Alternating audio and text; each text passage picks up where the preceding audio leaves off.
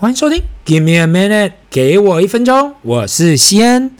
上个礼拜天哦，带小朋友去看新北国王的比赛，想说呢，一坐在最前面嘛，可以让我们家弟弟近距离的去呃看林书豪 Jeremy Lin 打球。说真的啦，新庄体育馆我还是第一次去。那我一开始是想哦，开车过去的话。不知道好不好停车，因为很多时候我去新庄时，停车都是很麻烦嘛。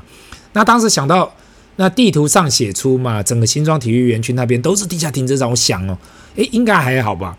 那照理说呢，礼拜天下午停车不会那么的夸张，但是果然跟我想象的不太一样，停车场一早就开始大排长龙了，那真的是有点晕倒了。比赛开始前三十分钟，我还在停车场外面排队。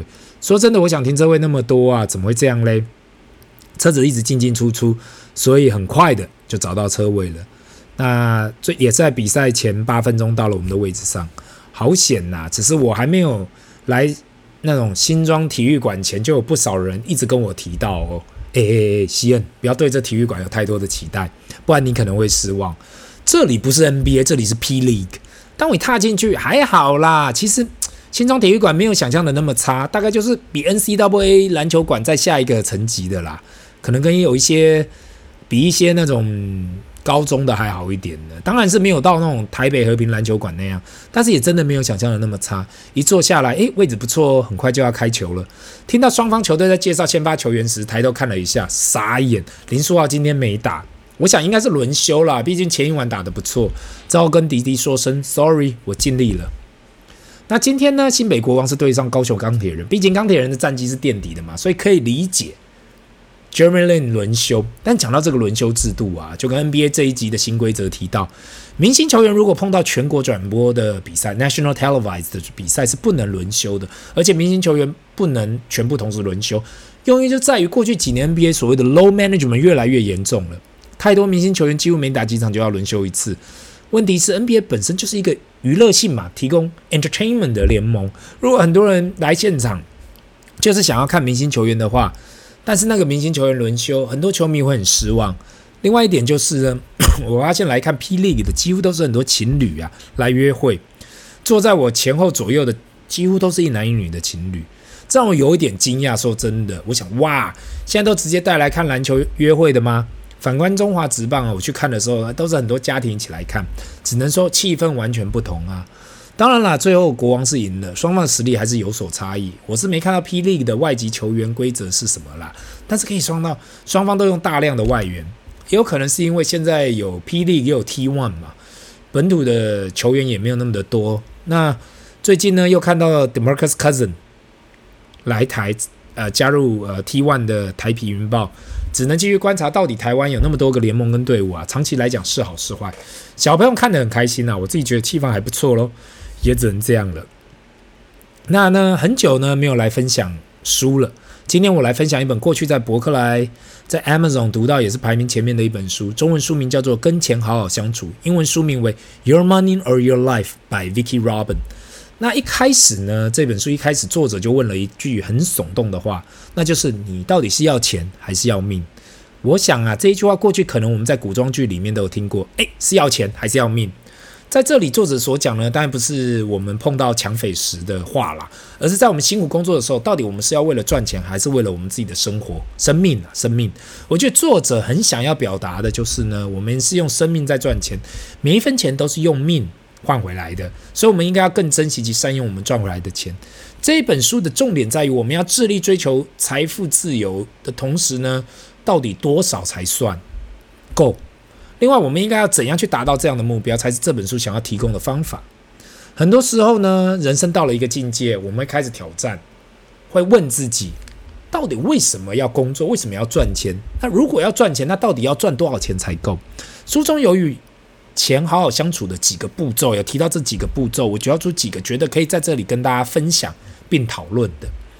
第一呢，就是计算好，计算好啊，人一生的所得。想办法从一开始你有所得开始呢，就去推算你一生能够能够赚取多少金钱。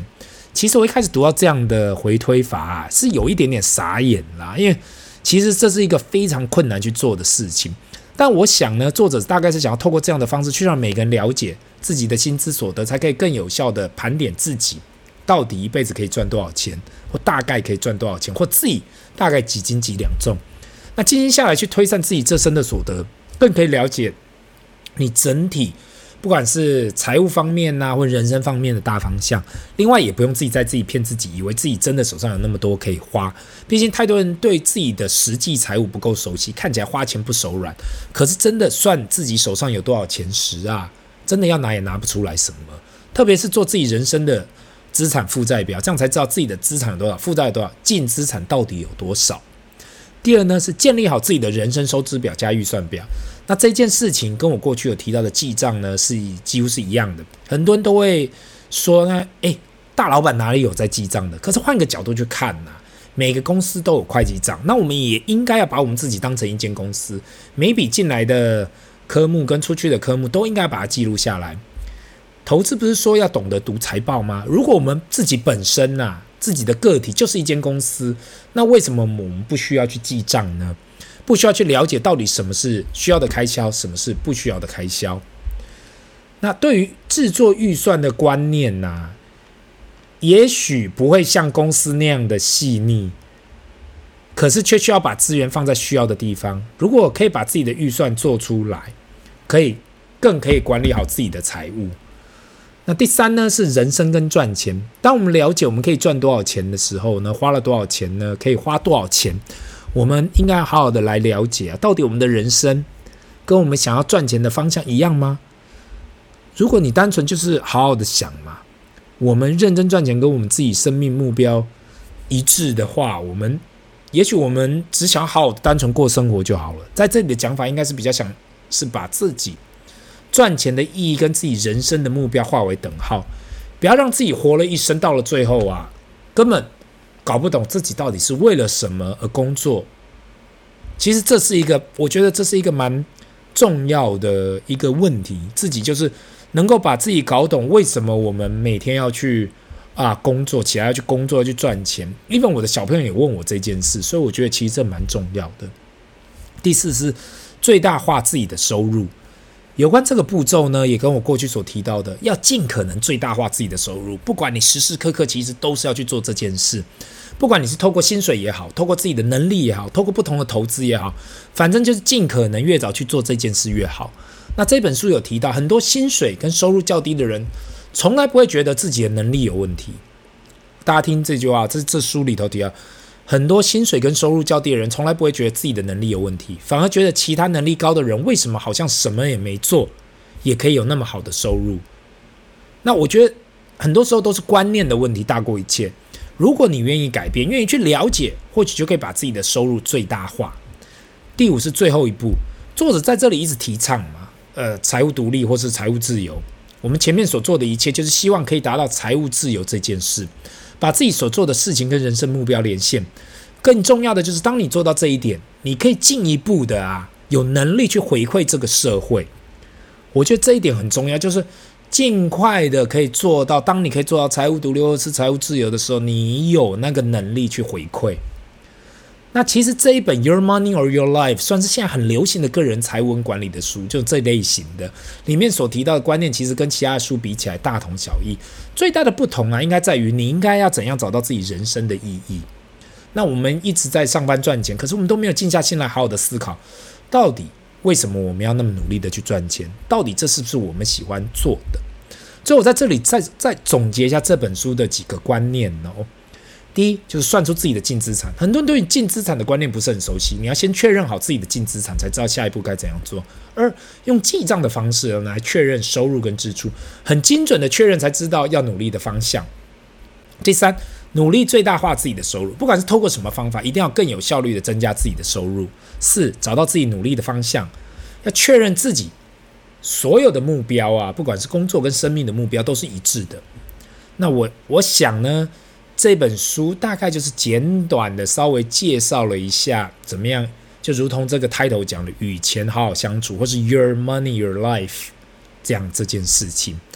那我在这里最后也要提倡一个最近一个礼拜啊，在台湾网络上流行的一张图，就是 UBS 银行啊，这个瑞士银行有一个图哦，就是一个金字塔。那它这个金字塔很有意思，就是它解释到在台湾呐、最上层的金字塔就是。呃，在净资产超过一点五亿新台币的所谓的超级富裕层啊，有七万一千人。我讲是净资产超过一亿五千万台币，有七万一千人。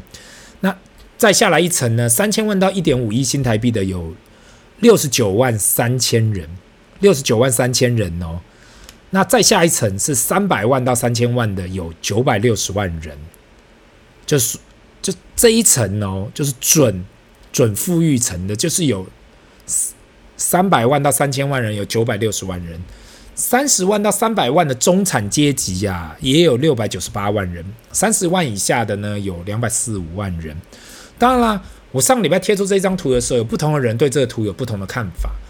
嗯，有人跟我提到，他认为这这个不可能的，台湾人怎么可能会有那么有钱？那不是新闻上说很辛苦吗？